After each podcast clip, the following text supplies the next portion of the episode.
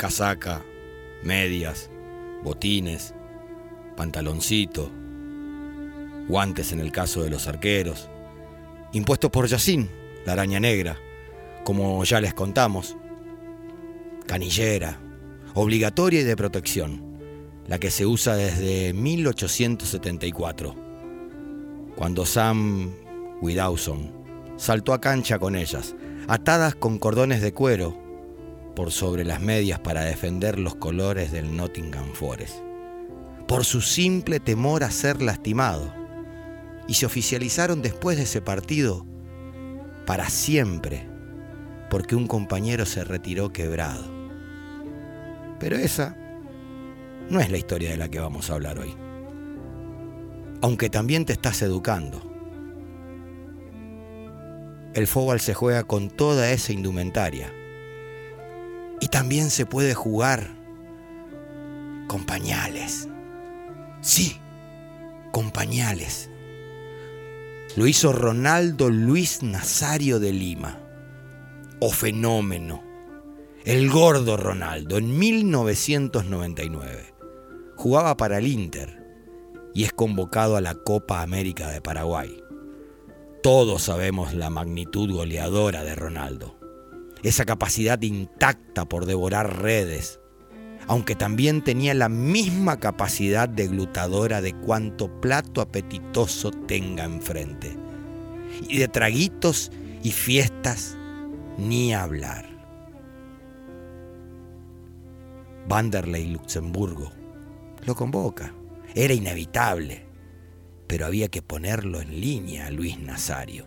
Ocho kilos de más y 20 días para dejarlo a punto. Primero lo intenta con doble entrenamiento, bajar calorías en las comidas, sudar y sudar. En los entrenos, Ronaldo hacía goles de todos los colores, pero paradito, casi sin correr, en 20 días había bajado dos kilitos y medio. No eran suficientes. Para acelerar la reducción de pesos y a día del comienzo de la Copa, entre Luxemburgo, el técnico, y el médico del plantel, concuerdan en darle cenical, una pastilla para adelgazar, pero, pero que también te despide todo el tiempo a los amigos en el trono aló pavote. La situación era insostenible. Evacuaba hasta sin proponérselo. Y sí, perdía peso, pero de esa manera no podía jugar. Aunque el compromiso de O Fenómeno y las ganas eran tal que junto a su DT y al médico decidieron que jugase con pañales. Al gordo no le hizo mucha gracia y hasta estaba incómodo, pero aceptó el desafío. No iba a dejar sin su nueve asesino a la canariña. Así es que debutó contra México en ese junio de 1999, con pañales, y continuó durante todo el torneo de la misma manera, cambiándose en el entretiempo. Ronaldo fue imparable e imposible de defender para cualquier saga. Ronaldo fue el que siempre fue.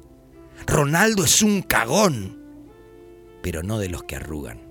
O Fenómeno no solo jugó todos los partidos con pañales, sino que además salió campeón. Hizo un gol en la final contra Uruguay y fue goleador del torneo con cinco tantos, junto a Rivaldo. Tenía la posibilidad de ser el único goleador pero le dio un pase para dejarlo solo a Rivaldo y que entre los dos se lleven ese título.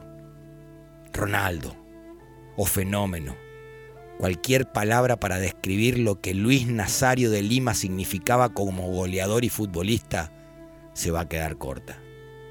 Pero sí podemos reafirmar esa sensacional y certera teoría de que el fútbol mágico y sensacional es un deporte donde juegan los gordos y lo corren los flacos. Mother Focus. Están todos cagados, pero han sido ustedes educados.